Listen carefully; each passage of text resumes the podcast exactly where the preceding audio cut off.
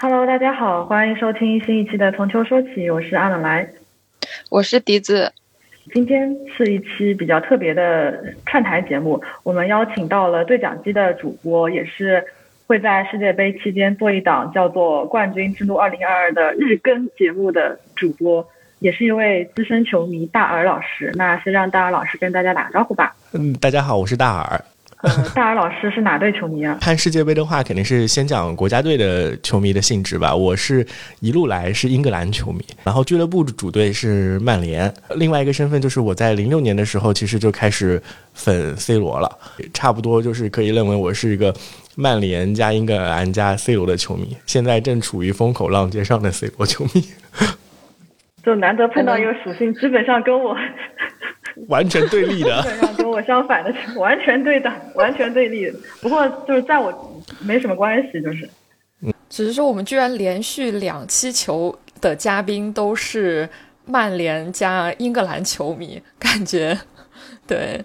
哎，我我我去年啊，不是不是去年，就上一次大赛的时候，当时不是英格兰进了欧欧洲杯的决赛嘛？我在那个就是在点球大战之前草拟了一个非常长的文案，而且还把我家里那种珍藏了二十年的恩宝的那个球衣拿出来，打算发一个长文到朋友圈的，结果就输了。后来我们不是聊聊到吗？就笛子是意大利球迷，就让我感到非常的难过。这有什么好难过的？做世界杯球迷，这是世界杯年了，该难过的应该是意大利球迷吧。啊，这也是，这是唯一让我欣喜的地方。不然你知道，我我有一种上敌台的感觉。我我一个英格兰球迷来了意大利球迷跟阿根廷球迷做的节目，就有一种 误入狼穴的感觉。嗯，是的。但是就是我们节目好像还好，就是没有那种主队对立的那种情绪特别强烈的情况。我们就是任何球队啊，然后不管是俱乐部还是国家队的球迷都可以来上，然后也都是比较友好的讨论。啊，是的，对我我觉得大概因为是老了吧，年轻的时候可能还是会有一种非常强烈的呃敌对情绪。哦，我们前几天想说这一期聊的主题是诸神黄昏，而且设定限定是世界杯上让你印象深刻的国家队球员。然后我的主队，我想了一下，就是近十几年。世界杯上亮眼表现就只有二零零六了，然后那一代人早就黄昏了，就是当教练都已经换了几茬了，然后在在之后的一零年、一四年、一八年、二二年，就这一半的时间没有进世界杯，剩下一半基本上小组赛。淘汰了，或者就没踢几场比赛，就拢共加一起没踢到十场比赛，让我说啥呀？就我们意大利球迷现在申请纪年方法，我们用欧洲杯，我们不用世界杯了，可以吗？可以的，可以的。哎呦，这个意大利真的为什么会那么惨哦？而且当时好像零六年的时候，刚好还是那个尤文图斯出事儿那一段时间，反正好像就之后就一蹶不振的感觉。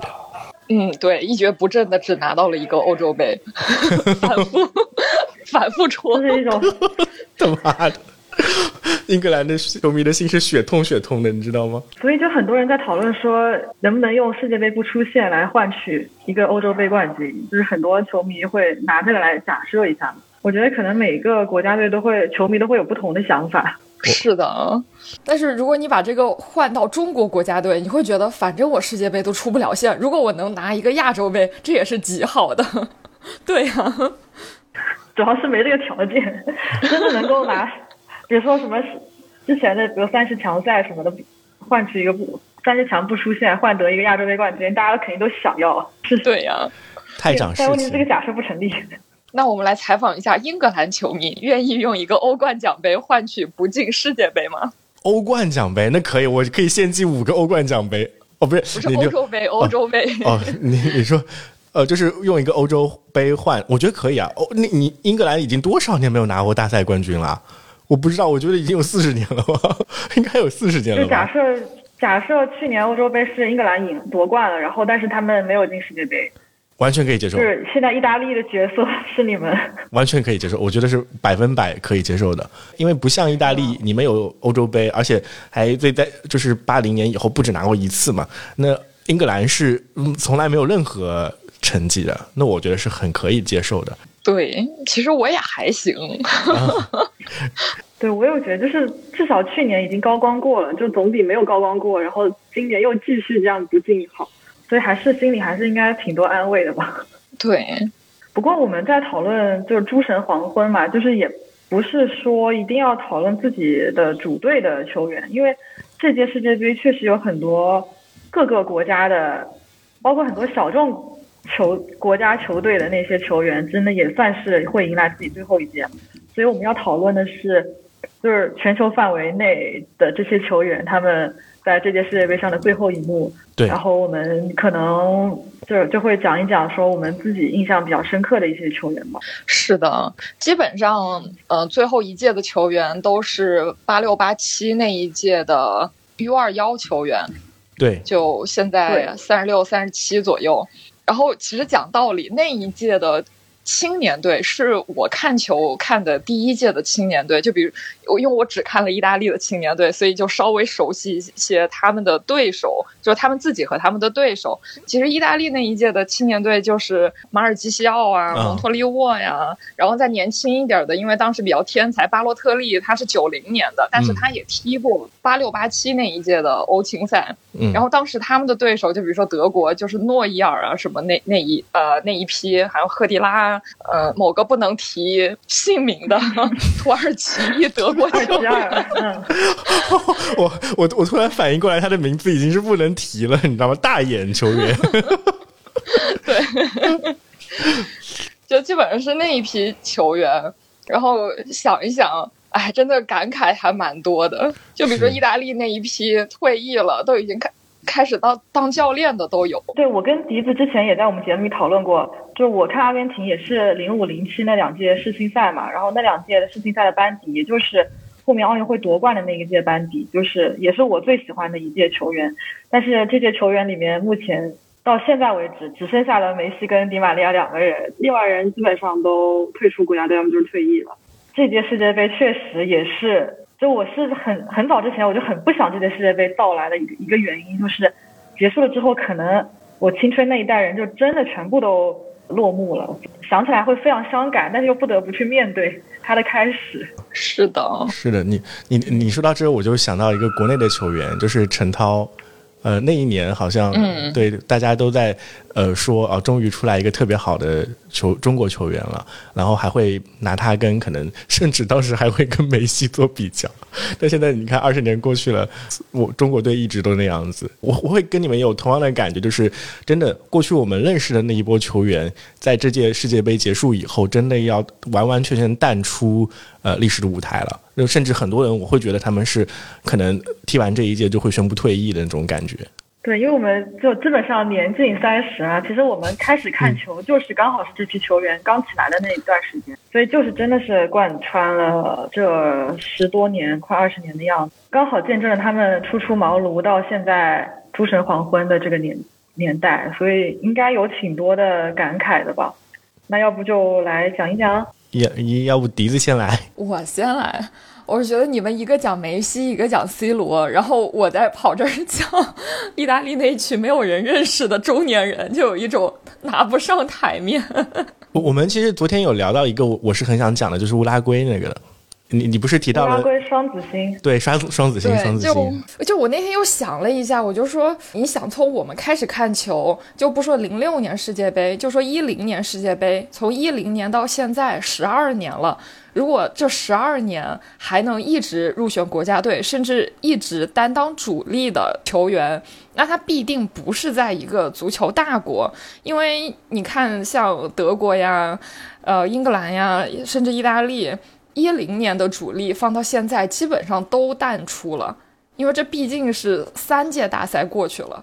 那像乌拉圭啊这这样的足球小国，才有可能会有这样的球星存在。然后乌拉圭当时一零年他们拿到世界杯季军的那个班底，甚至那些主力还在，就比如说卡瓦尼、苏亚雷斯。还是要带着这支效果继续的去踢世界杯。讲到乌拉圭，你是说双节？我我其实当时的印象是三叉戟，还有稍微老一点的弗兰。弗兰对，因为我是曼联球迷了，所以对弗兰还是有一点点呃感情的。嗯，就是当时其实大家对他有一点点厚望。但结果好像没有踢出来的感觉，后来反而是去到西甲的时候踢得特别棒，我记得还拿了一次有一次那个西甲的金靴。我特别认同你刚才讲的那句话，就是大国它的人才的更新迭代特别的快，但小国的话往往需要靠着黄金一代撑起来。所以就是，其实对于乌拉乌拉圭来说，过去的可能十几年时间里，就是靠这几个三叉戟把他们撑起来啊，然后一直。挺在美洲杯的呃，就是美洲的足坛上面，甚至世界足坛上面。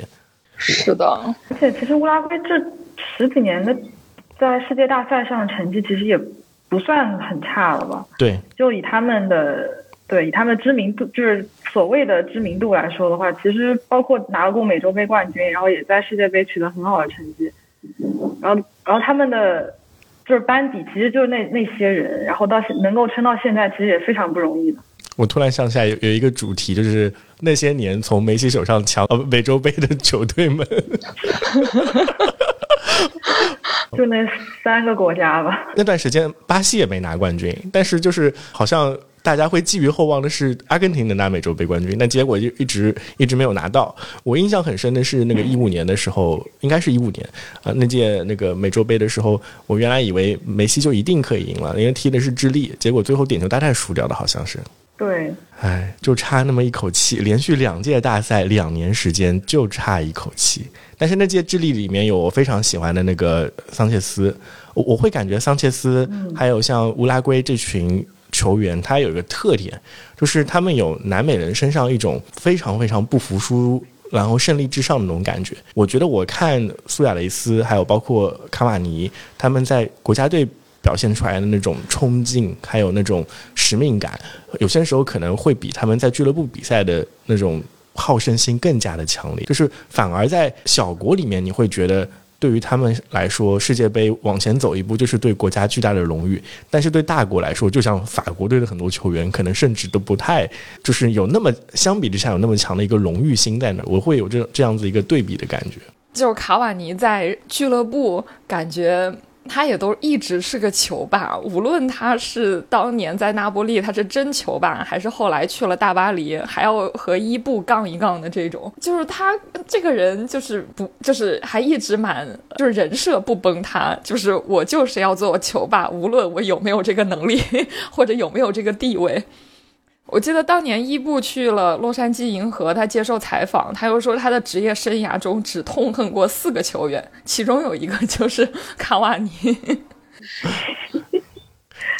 对，卡瓦尼真的很有特点。他当时在曼联的时候，印象很深的一个事情就是 C 罗来了之后拿着他的七号嘛，他就很不开心就走了，而且也也把这个事情说出来了。我我当时就觉得真他妈是条汉子呀，卡瓦尼。感觉有一种就是欧洲人没有的那种。不克制的性感，不知道怎么形容，反性感的确是的。对对对对对，你你像苏亚雷斯其实也有，我我至今都特别特别喜欢那个上帝之手。就是我觉得换换任何人，在那个瞬间有苏亚雷斯那个机会的话，都会伸出手。不是不是，可能任何人吧，但是很多人会伸出那个手。但是我觉得苏亚雷斯那么做，就让我觉得天呐，他太棒了。而且其实那几年，就是呃所谓的利物浦在托雷斯走以后。把利物浦撑起来的有一段时间就是靠杰拉德跟苏亚雷斯嘛，然后苏亚雷斯那段时间，我我身为一个曼联球迷，就是恨的又又又恨又爱，恨的就是他真的太厉害了，爱的地方就是他真的是一个特别特别为了胜利不择手段的球员啊！你说他的跳水也好，或者说是其他各个方面也好，有些时候我会把他的好胜心跟 C 罗比较，因为 C 罗也很好胜，但是相比 C 罗那爱哭鬼，你就你就会觉得他妈的苏亚雷斯好硬汉啊！就他不会不会哭，你知道吗？只会拼命的向前，那种感觉。这有没有可能和每个乌拉圭人要打十四只袋鼠有关？骁勇善战。不过我就是我感觉一般的球迷，就是那种可能看球不太多的球迷，对于苏亚雷斯的印象就是一个是要人。要 接力你，接力你。的肩膀吧。还还有一个就是那个伊万，他去年还是前年又要了，就是夺冠之后，呃，跟他家人打打那个视频电话，然后痛哭流涕，就坐在球场中间是。痛哭流涕的那个场景。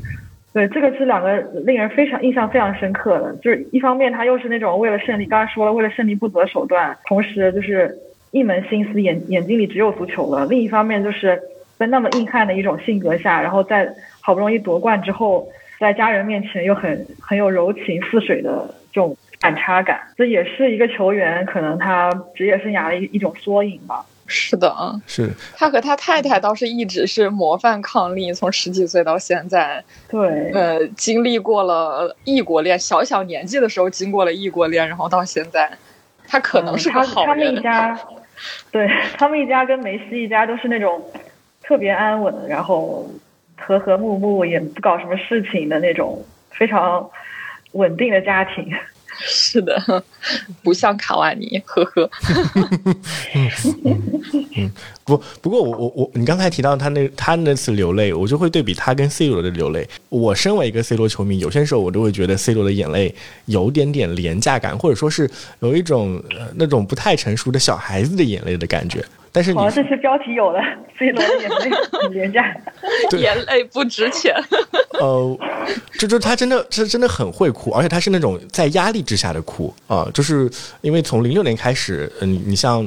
当时也是我记我记得没错的话，应该也是点球大战，他也是哭了。我就感觉好像他有那种内心不太坚强的感觉。现在他饱受非议的那种巨婴的姿态，我身为一个 C 罗迷，感觉在这个游戏呃，跟在这个节目里面是个 C 罗黑的感觉，就是那种饱受争议。其实我也蛮想，嗯，对，既然已经说到 C 罗了嘛，因为 C 罗他其实是非常值得我们单做一期节目，但是就在这期节目里面简单。聊一下，其实我自己也非常好奇，就对于你从小就支持 C 罗作为一个他的人迷来说，就他现在这些行为，已经是非常客观的发生的事实了嘛？然后你你会怎么看待这些东西？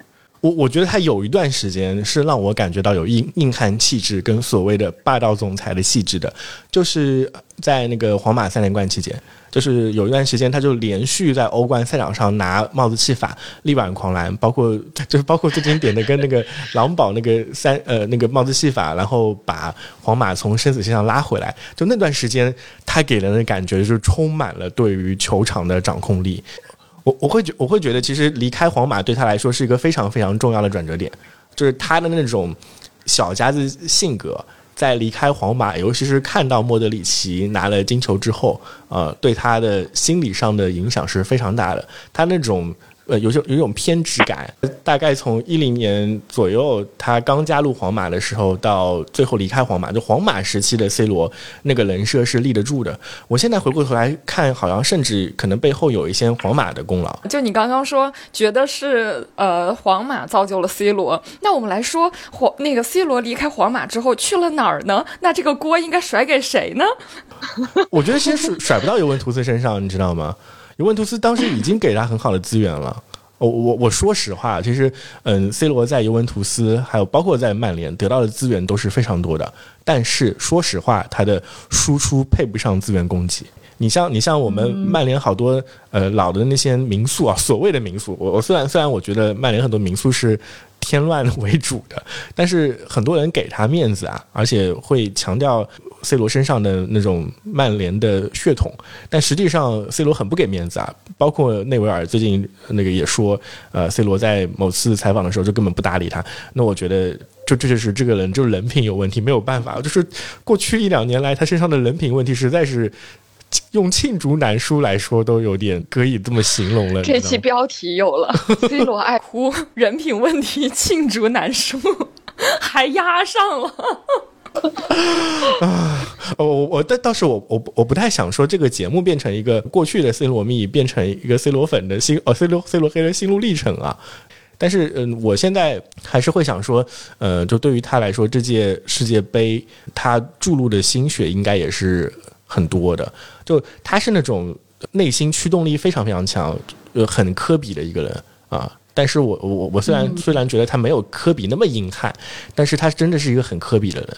然后在这种感觉下，我我觉我甚至会觉得，其实今年很多球员会为了呃世界杯来调整自己的状态，包括梅西，包括 C 罗，包括内马尔。啊、很多球员其实都是为了这届世世界杯在蓄力的，大家都会或多或少感觉到这次世界杯的重要性。对，所以我觉得他的很多那种偏激行为，某种程度上可能也是他觉得他要站在这个呃舞台上是最后一次表演了。就是可能太过于重视这届世界杯，所以导致前期一些心态会有一些失衡。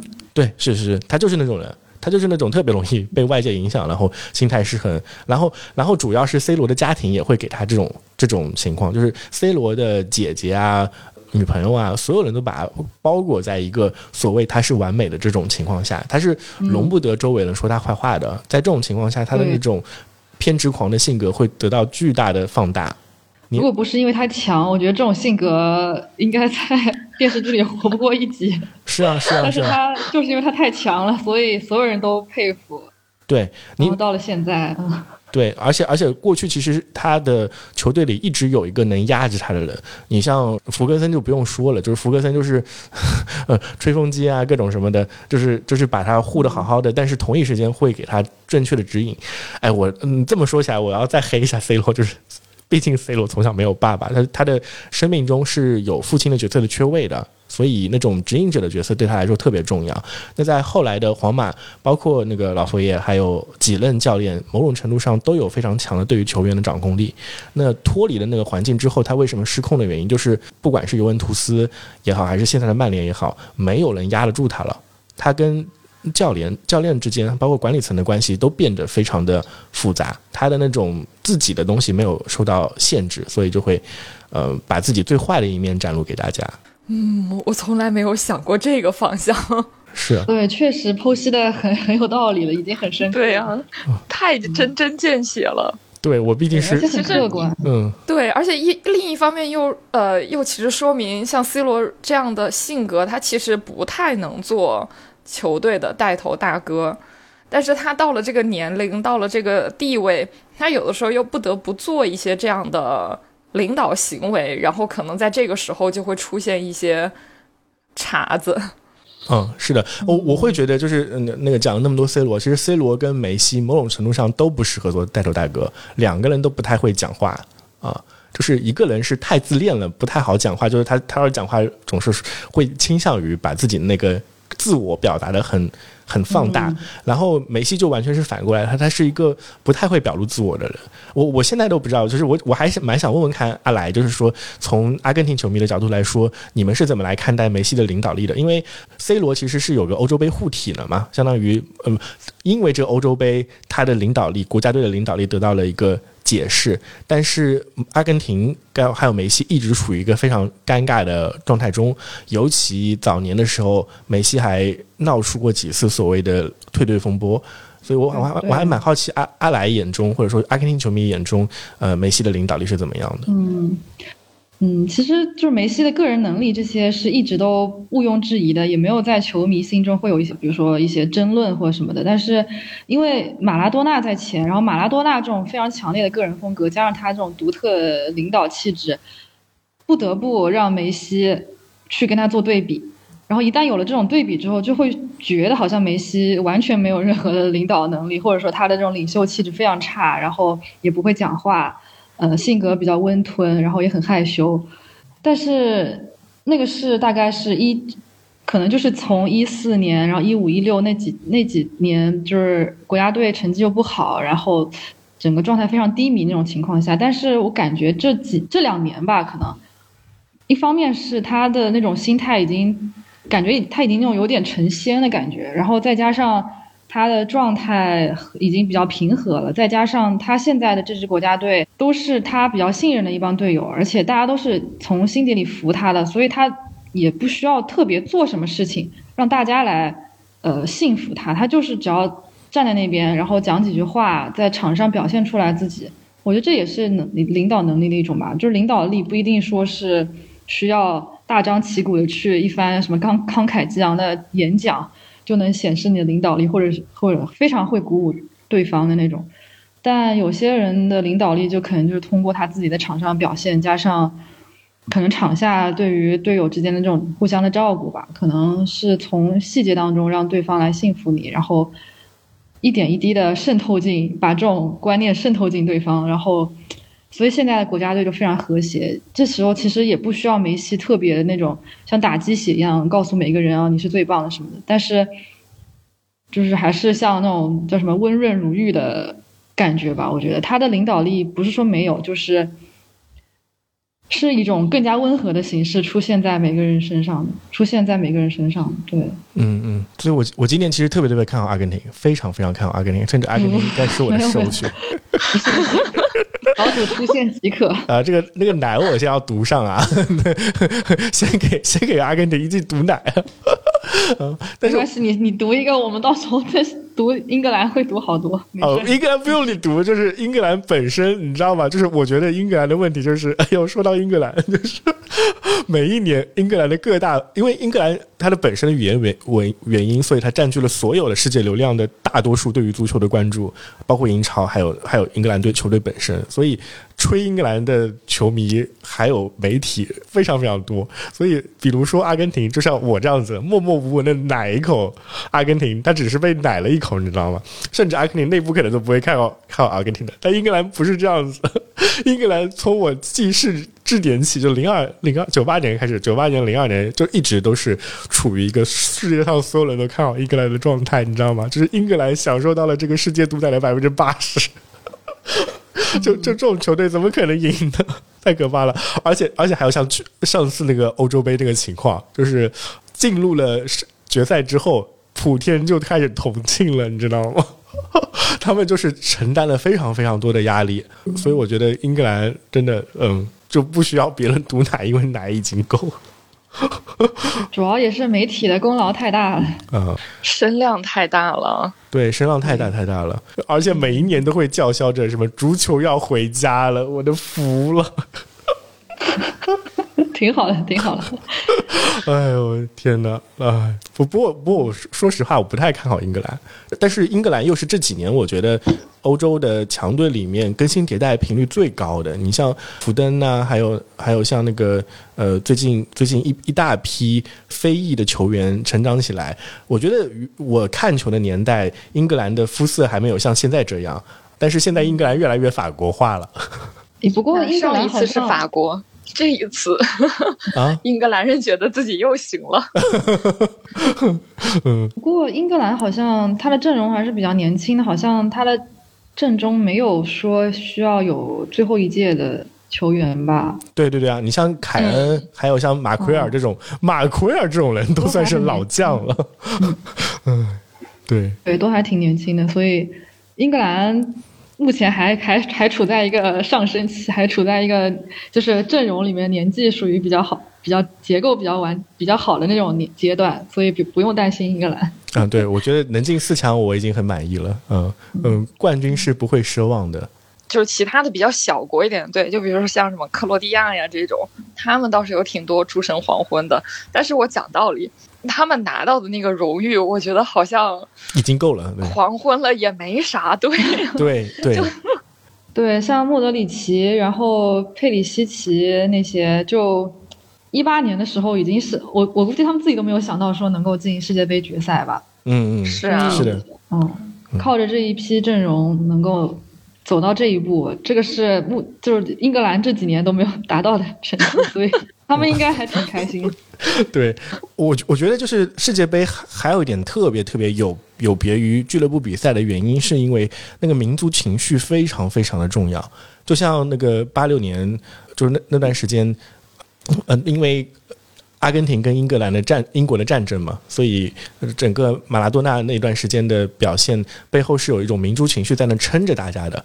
我我我对这种民族情绪特别特别的在意。你就像以前呃伊拉克拿。亚洲杯的那一年也是这种，他有一个所谓的民族情绪在撑在那里。然后克罗地亚其实，你像嗯，原来南斯拉夫的那些国家，或多或少其实也都是有这种所谓的历史的遗留的情绪藏在那里的。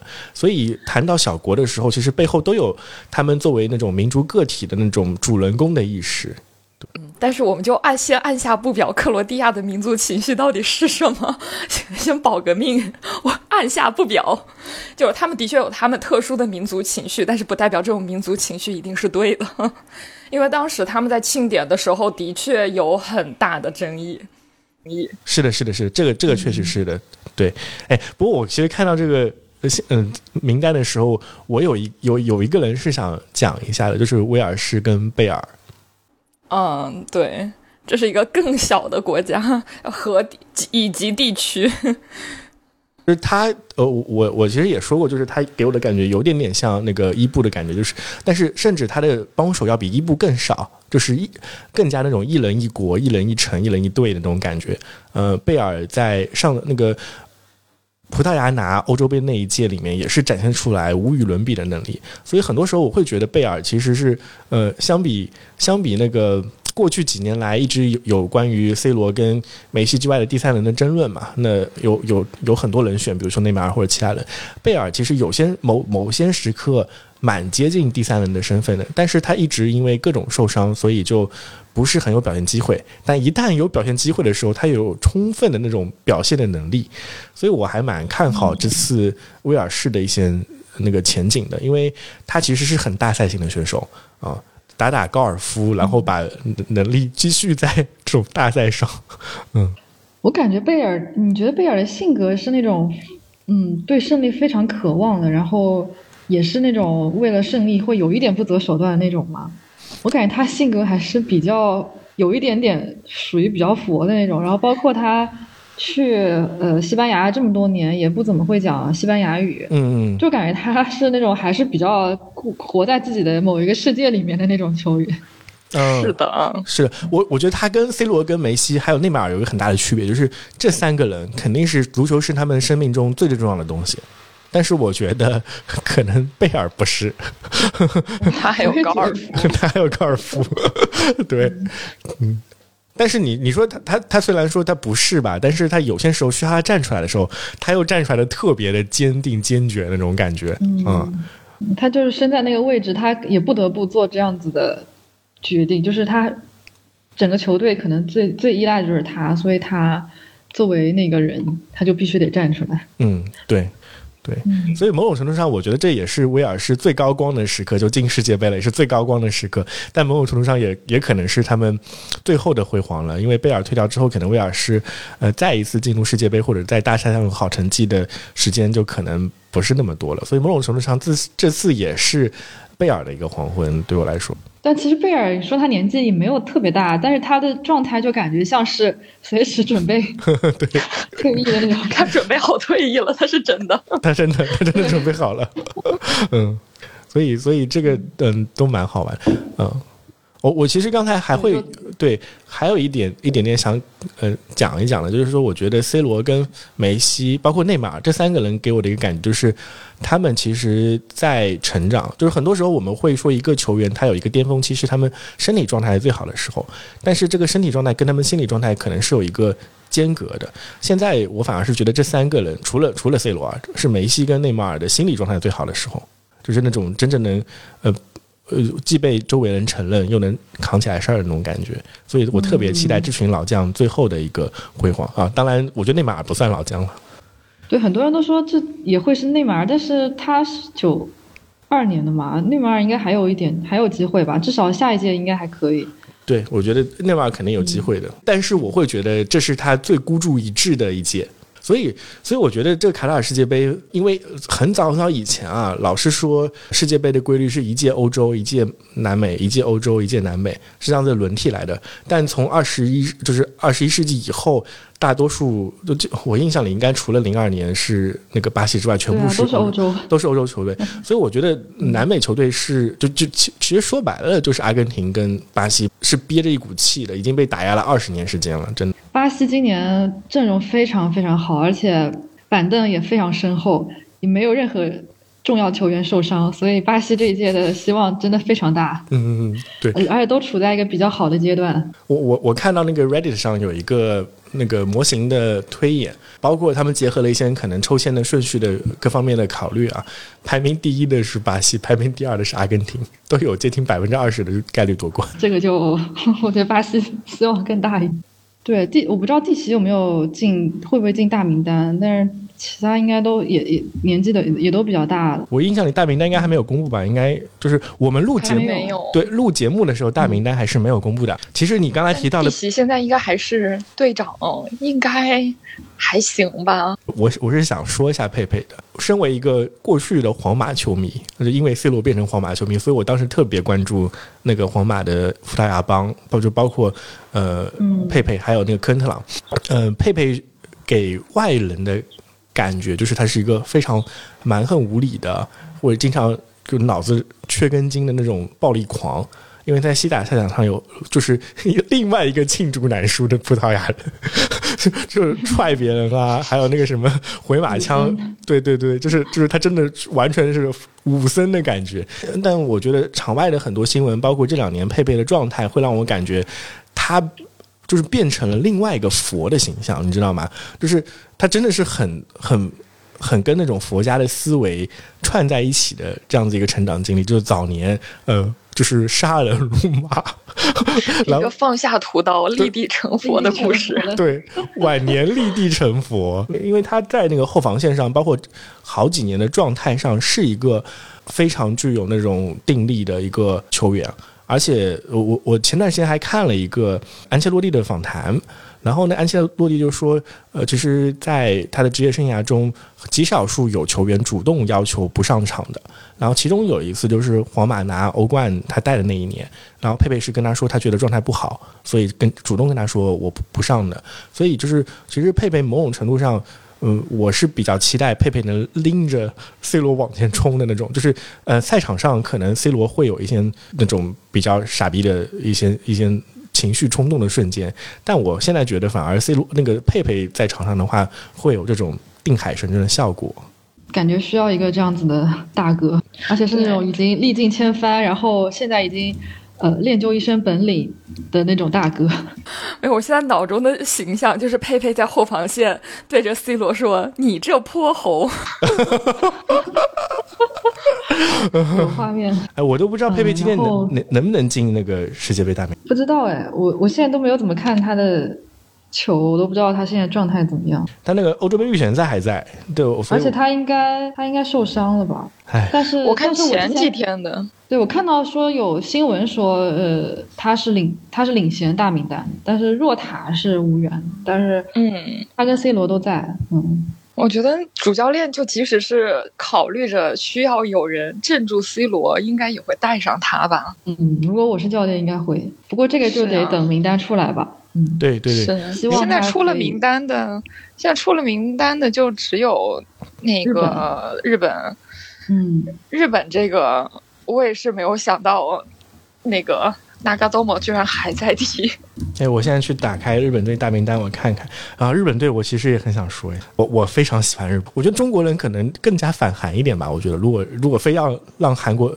中国的球迷选韩国队跟日本队的话，在足球领域上，我觉得可能日本队的支持者可能会多一点。我我在不我不知道抛开民族情绪的话，其实日本队的表现是更加值得称赞的。因为韩国队有零二年的那个丑闻的情况，然后各方面的原因，所以我觉得对于韩国队的观感没有那么好。但日本队其实我觉得背后有比较。良性的一个运转体系，呃，是很值得尊敬的一件事情。而且感觉他的阵容就是年龄配置啊什么的也挺合理的，有老有小，基本上都是旅游的为主。而且日本说他的目标是剑指冠军，就很真的很像动漫那种热血漫照进现实的感觉。因为他们就说小时候想踢世界杯，然后被人嘲笑，那既然已经进了世界杯，为何不做梦做的大一点？既然进了，我们的目标就是冠军。就那种真的是就感觉像是那种这个才是霸总发言。也是他说希望球迷们跟着他们一起做梦，就真的很特别的热血。他们的上一届基本上就梦已经要要圆满，就比较圆满了，就真的跟比利时那个好可惜，非常非常可惜。然后就说日本队不是为了就就那次被比利时连扳两球，就为了这两个球，他们研究了四年，嗯，就是不希望再犯同样的错误。他们可能这段视频看了无数遍。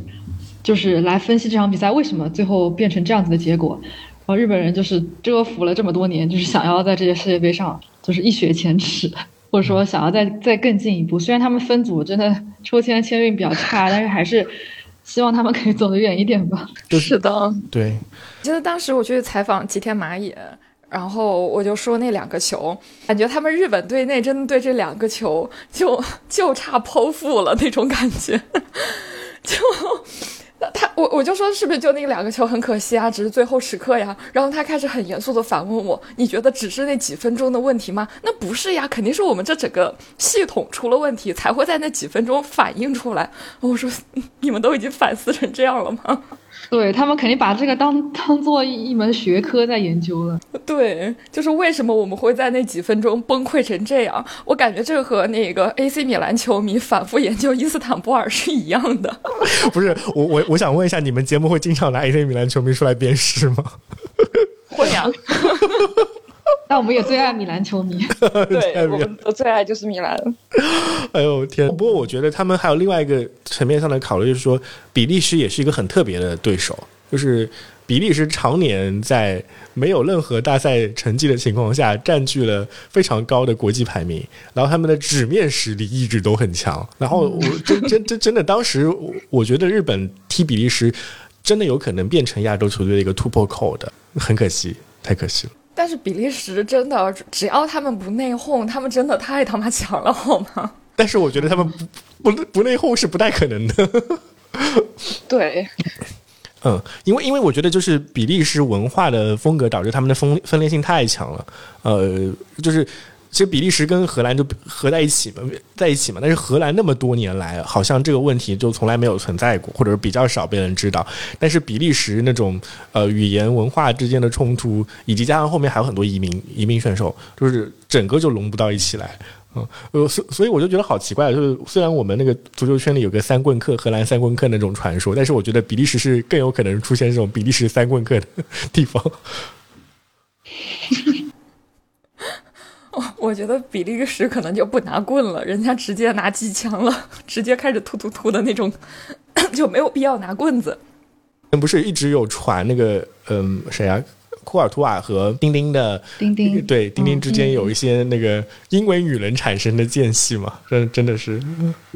嗯，但这个已经多年了，现在他们两个人早就放下了 啊。希望他们放下。对，不过不，我觉得比利时最大的问题可能是在锋线上。我我一直觉得卢卡库是个傻大汉，非常不争气的那种。我我我我觉得我这个很很久以来最喜欢看的就是卢卡库那种犯蠢极尽，然后他会有那种呆萌的表情，矗立在原地不知道如何是好那种状态。点赞型前锋，因为我年轻的时候特别特别喜欢那个德德罗巴，然后我在有段时间粉那个切尔西的时候，我是希望卢卡库能够成长起来跟德罗巴一样的选手的，结果我就看着卢卡库一次一次的拉边，疯了，他一直在拉边。对，不过这届比利时还是挺有希望的吧。每年都我觉得之前对呀，之前好几届大赛都会觉得啊，比利时很有希望，然后，然后就没了。其实法国也感觉也差也是啊，就是法国法国缺席了，已经。就是已经有，比如说坎特爸爸，他就已经没了呀。对，坎特跟博格巴应该都都没了，没有办法去了吧？都没了，都没了。是啊，但是有本泽马，所以一切都很难说。本泽马在这些这些世界杯里就是专门背锅的，我觉得 他已经很久没有背锅了。我觉得这次他要背一背。哎，不过本泽马应该对他来说应该也是最后一届世界杯了。是的，是的，是的。他也他是八七年的吧？对，就也是黄金一代落幕的时时候了。嗯。我蛮想问曼联球迷一个问题，你你怎么看迪玛利亚？因为他也也是他最后一届世界杯了嘛。作为我，就是零零零零零五零七的对吧？这一帮最爱球员的之一。你你觉得我们会对迪玛利亚有好的评价吗？嗯，肯定不会。那就那就行了呗。就是他他确实很有灵性，对不对？然后我我某种程度上会觉得，其实迪玛利亚没有达到他理所应当得到的高度。就他多多少少，我觉得他性格也有点问题吧。啊，所以所以就是呃，虽然说他非常灵动，非常牛逼，而且他是那种极少数的被称为爆点的球员。我觉得这里这个这个。称号是很特别的，就是 C 罗在很长一段时间里，我觉得他已经丧失了所谓爆点这个能力，但迪玛利亚一直身上都是有这个气质的。对，那身为一个曼联球员，我对迪玛利亚的恨，倒不是因为呃他做的那些很下作的事情，而是因为我觉得迪玛利亚其实真的是一个非常厉害的球员，但是他没有在曼联有任何的发挥。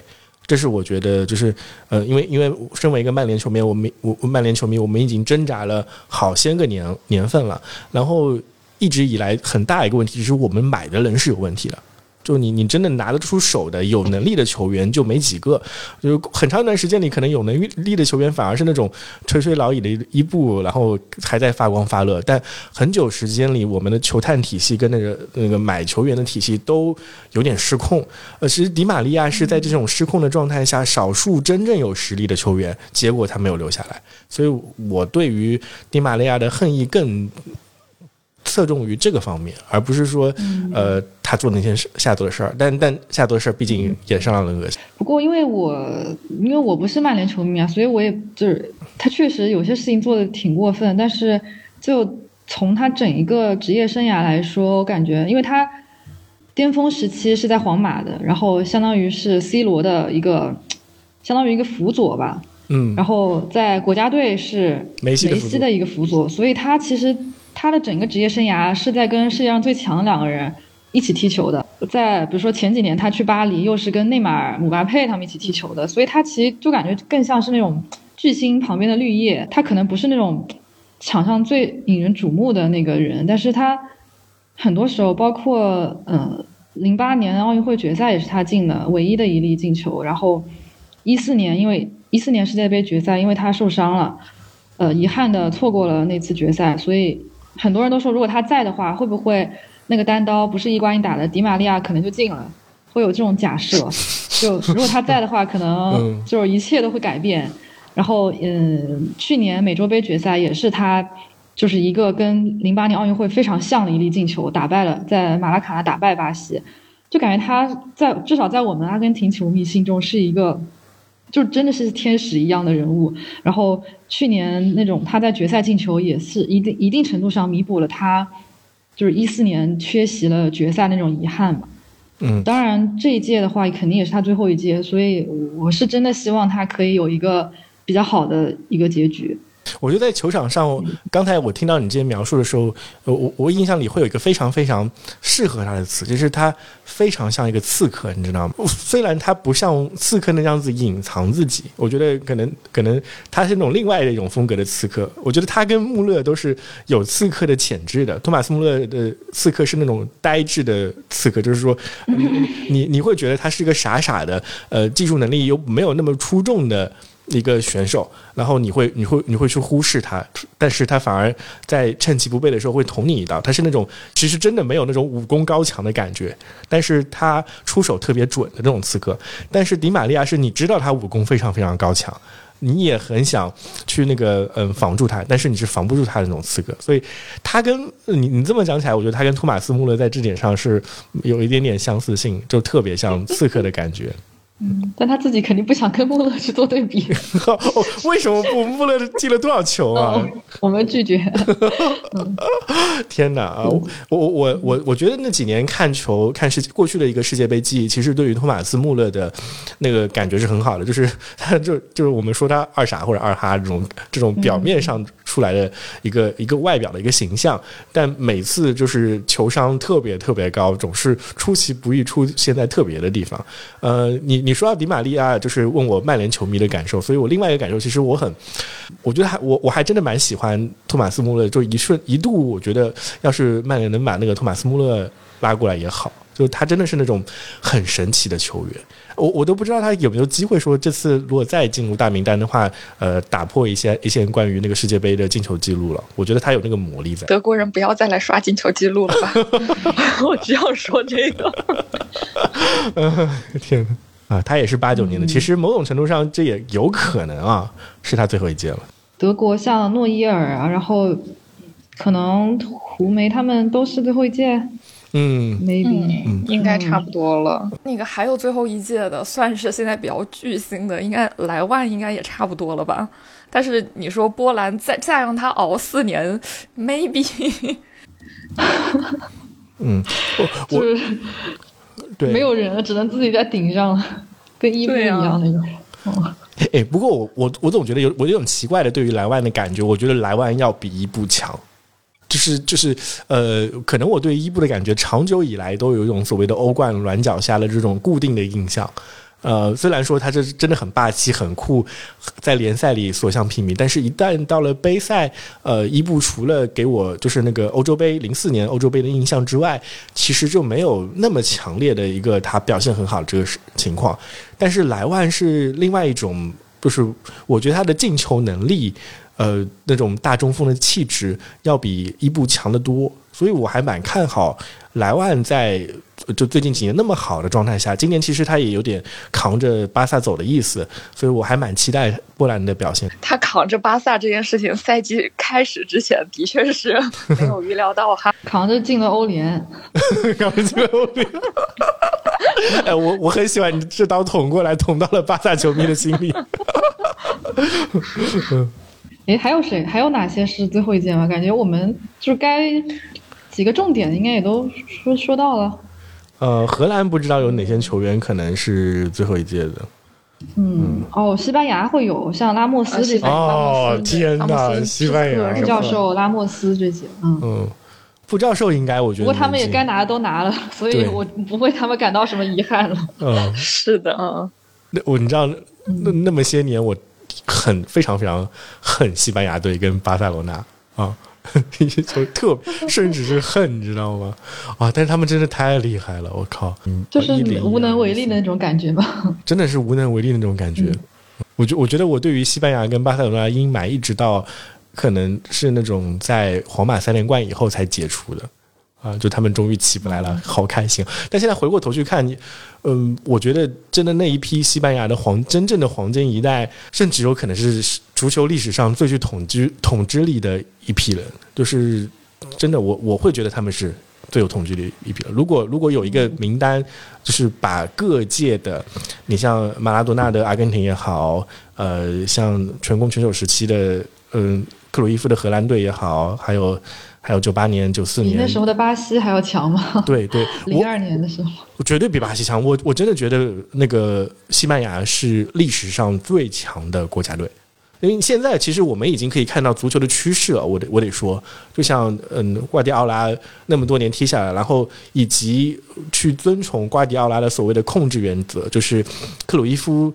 呃，开发出来的对于足球的控制这件事情，呃，越来越在统治的足坛的话，我觉得确确实实他们的理念是领先于世界的。虽然从观感上我很讨厌控制这件事，但是我得承认他们真的强。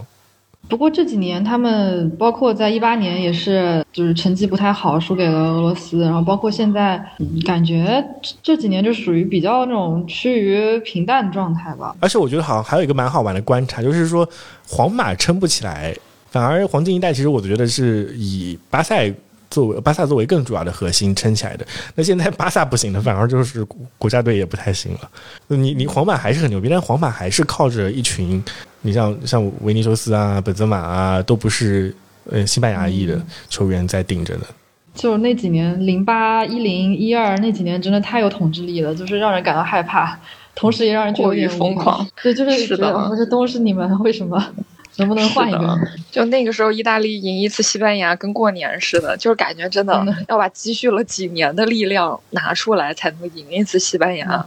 你你知道，身为一个葡萄牙球迷，我们是在友谊赛里能赢西班牙都会开心好久好久，到现在都会翻出来，就是呃，C 罗有一个最最经典的那个嗯那个球误判的嘛，就是他过了皮克啊，然后挑射卡西利亚斯，最后被纳尼毁掉那个球，我现在都会经常把那个球翻出来看。就那几年真的是葡萄牙，其实对于西班牙的战绩没有那么的。呃，差，有些时候就是有一口气在那儿，虽然真的没什么机会，但是总是给你一口气。所以那几年，身为一个葡萄牙的球迷，也是对于呃西班牙有非常非常多的爱与恨的纠葛的这种感觉。讨论到最后，一个意大利球迷感觉到了一阵空虚，就是这些又又与我有什么关系呢？感觉这届结束了之后，一切都变成了历史的尘埃。之后我们可能只能在。集锦里面回放里面看到这些人在世界杯上出现，想想还是挺挺难受的。嗯，我还真的蛮觉得奇怪的，就是意大利为什么会这样子，好像好像有点起起伏伏的意思。其实他的那个足球的基因文化非常好的。我觉得就是穷，然后当时拿完了欧洲杯，大家都上头了，然后那股气儿也没了，就觉得我自己是欧洲冠军，然后就。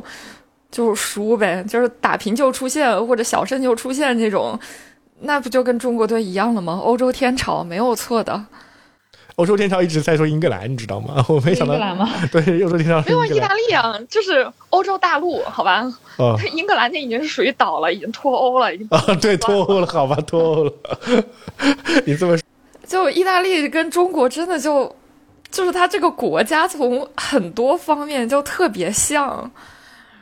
然后意大利就是我当时当时不是说我最先开始看的是八六八七那一届的呃嗯那个国青队，然后后来看的就是九一九二那一年的，就是因西涅呀伊莫比莱他们那一届。然后你想想这群人，就是就可能只去了巴西，就那是很小的时候就不是当主力的嘛，可能就只有几个人去过巴西，然后就再也没去过了，就。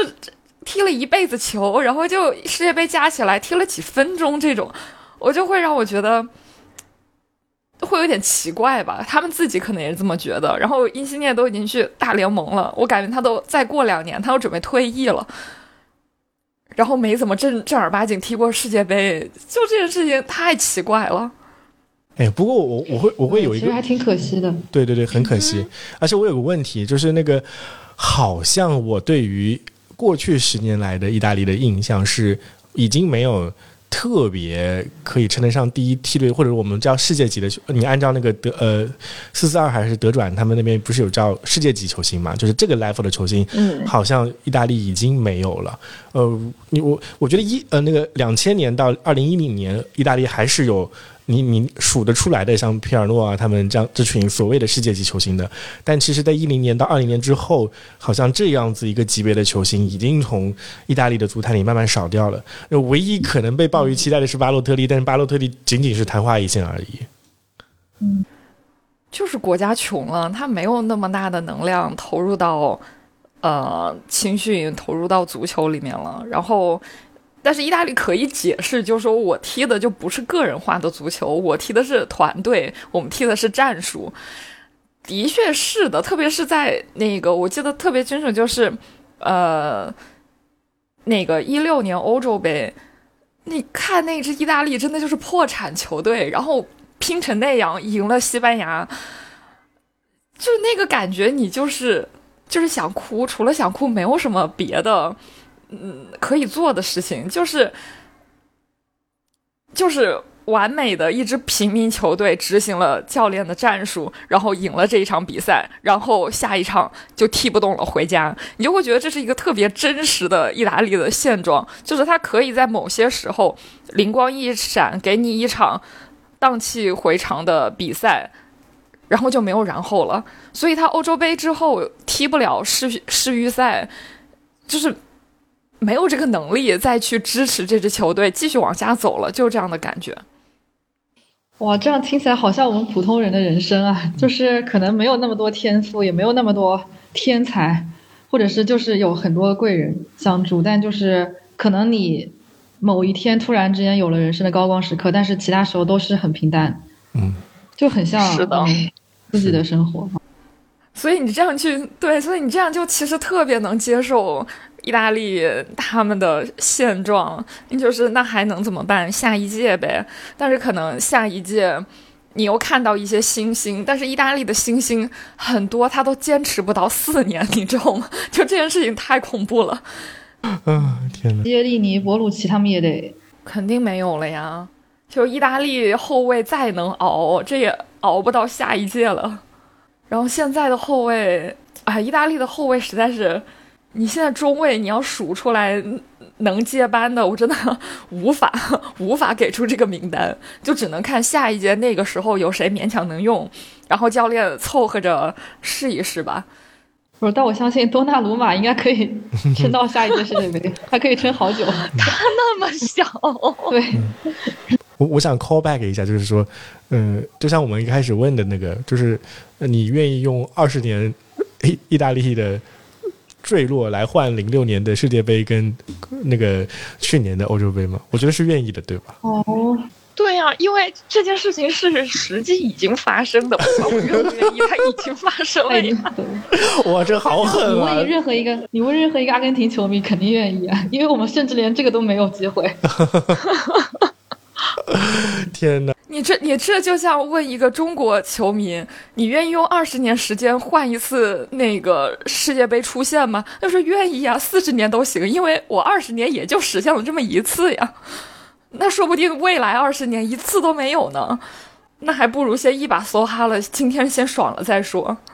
一次两次这样子的高光时刻已经足够回味很久很久很久了。然后就是靠着这种回忆，你可以撑过很多很艰难的时候，然后也可以对下一次继续的保持信心、保持希望。我觉得这个就也是我们喜欢足球或者喜欢我们自己的主队的一个很重要的动力。是的，就是会觉得万一还有下一次呢？因为因为每一次夺冠的其实时候，其实我觉得所有球迷都不会是从头开始就觉得我的主队这次一定能夺冠，都是非常小心忐忑的，就是说我们先赢了这一场，我们先拿下这一场比赛，看完再说。然后可能如果你足够幸运的话，主队会给你一些。呃，胜给会给你一场接着一场的胜利，然后带回一个奖杯，但是更多更多的情况就是失望嘛。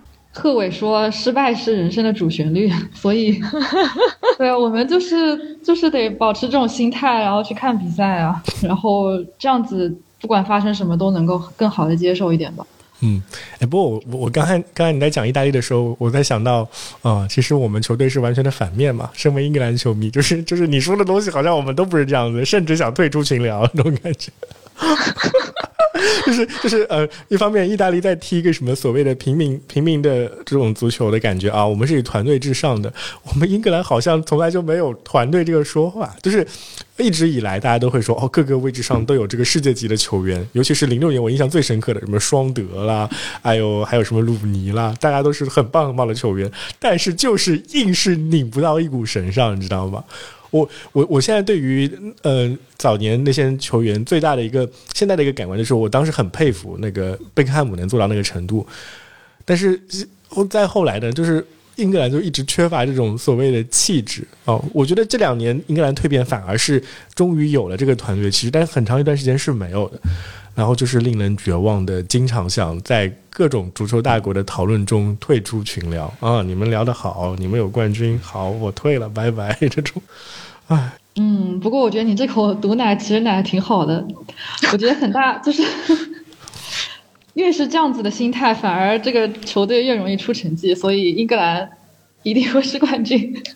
别啊别！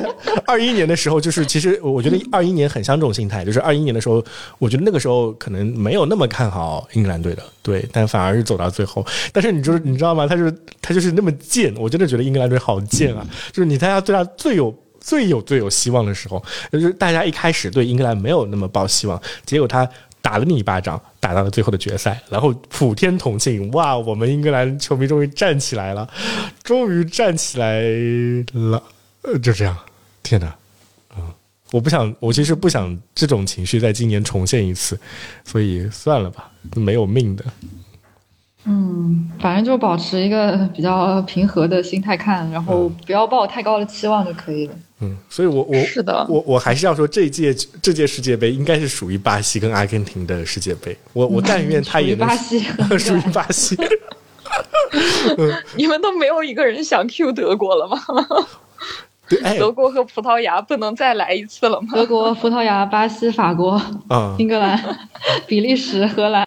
那对我们这期节目其实就是回顾了一下陪伴我们成长的，同时也会在这届世界杯迎来可能最后一一舞的这么多的球星，然后也是借此来缅怀一下自己过去的一些看球的岁月。肯定还有很多我们没有提过的名字，但如果就是大家如果嗯可以的话，也可以在评论区什么的告诉我们，一起来共同的回忆一下。好，是的，嗯，哎，哎，就录完这节目，我的我的第一反应是，哎，这样子，对，对呀有一些伤感，嗯，对，就感觉，嗯。就是我，就是我们群里的听友群也是在说，感觉这一次世界杯没有什么氛围嘛。然后我是会觉得我自己可能是因为最近看球少了，我就觉得连足球都没有什么氛围。当然，有可能是一些现实原因，就会就会让觉得足球可能是这个世界上，嗯，最不重要的东西之一。对，就就整整个人其实都属于一种特别特别。丧的这种情绪中，所以大耳老师他那天说他想做一个日更的世界杯节目，我的第一反应就是哦，这年头还有人想做这个东西呢，我觉得也是特别不容易。对，能对一个嗯没有那么多人关注的东西投入极大的热情，我觉得也是非常不容易的。呃，我我我会有这样同样的感觉，就是你像我天天刷虎扑，然后虎扑大多数时候你去看 NBA 的那个回留言量，跟所谓的以前狗孩变成了虎扑的那个足球版的留言量，差了一一两个数量级吧，就会会有感受到，其实看球的人在越来越少，或者至少是没有增加这种情况的。呃，另外一方面，我也能特别体会到，就现在很疲乏的一个过程。我我觉得。讲到最后的时候，我觉得反而是有一个还蛮凑巧的一个巧合。就过去为什么世界杯总是给我们很多那种呃激情的感觉？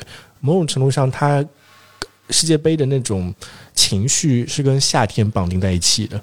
在最炎热的夏日里面，啊，用最激情的足球来让你的整个夏天变成一种燃烧的感觉，那种感觉其实是非常棒的。而且四年来烧一次是烧的最热烈的时候，但今年的世界杯在十一月启动了，北方很多地方都已经已经那个下雪了，甚至不要说今年结冰了都。对你说，欧洲那种情况是今年在能源危机的情况下，大家都会 会为保暖取暖的问题考虑的。所以突然之间，我们说这届世界杯是诸神的黄昏，某种程度上又跟这个季节联系在了一起。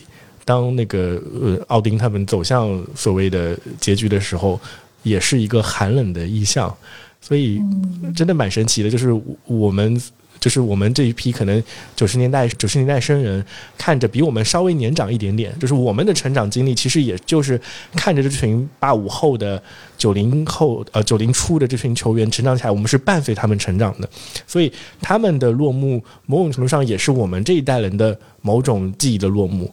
而恰巧这种落幕的时间点选择了在了冬季，啊，Winter is coming，然后呃，凛冽的寒风虽然不会吹到卡塔尔，但是一直在我们心里吹着。我还是蛮希望在这种这种情绪下去找到一个希望的，就像就像我说的，可能对于很多。过去一百年来，自从有了足球诞生以来，最最牛逼的这一两个球员，或者是跟着他们一起成长起来的这群球员，他们要走向终局了。那这个终局的伟大，在冬天发生，不是一件很有意义的事情吗？我觉得这种情绪会让我们看到一届，我我期待变成一个我此生难忘的最重要的一届世界杯。我我我会对他有这个期待，所以用我的四十天的日更去埋葬我过去的所有的激情。还是值得的。嗯，这是一种很好的记录。嗯嗯嗯，而啊而，且突然觉得有那种 B 一嗯。B 一文结局的那种感觉，就是要骗走我最后的眼泪那种感觉。是的，是的，是的，嗯，那种不甘心，你知道有我是觉得，就我是觉得，既然冬天一定会来，然后我们这个离别一定会到来，我们不得不去面对的话，那就好好享受当下，好好的拿出自己可能尽力的呃全部的心血或者全部的心力来，好好的珍惜现在的这些时刻，因为若干年之后，你会感谢现在自己能够还是能够珍惜当下的，然后好好的用一个比较好的心态去看这次比赛吧。因为之后就不是这批球员了，所以就珍惜最后一刻。嗯，对，有有一种是对末世的宣言的感觉，就是就是 enjoy the moment because tomorrow will be worse Yeah, Will be worse。yes，对，对，啊，就有一种挺好的。嗯，我觉得所以这看尽看这期，应看尽看。啊，应看尽看，应看尽看。哎呦天哪，的应看尽看，嗯，感觉我们的 BGM 是不是得要用什么贝拉乔这种？还这如果再用个俄语版的，我的妈呀！啊，那个氛围就到拉满，嗯，哦天哪，真真的，我觉得，呃，我们说的这群诸神，呃，这群黄金一代的球员们，他们每个人心里都有非常多的不甘心，对，这是他们最后可以把这个不甘心的那个心里的空缺填满的机会了。对嗯。嗯，我们是就是对，我们能做就是，呃，当一个观众，嗯。对，当一个观众，用心去观察，去享受。嗯，就可以了。是。好呀，好，好。可以，可以。好的。好，嗯，气氛到这儿差不多可以了。啊，可以了，可以了，可以了，酝酿到这儿差不多了。好的，那就行。那这期节目就先到这里。嗯，应该是在世界杯前会放出来嘛？嗯，会的，会的，会的，会的，对，对，那就非常开心能够跟大二老师一起聊了这么多。嗯，我们就下期青节目再见。春的回忆，对，对，拜拜。拜拜，拜拜，拜拜。好。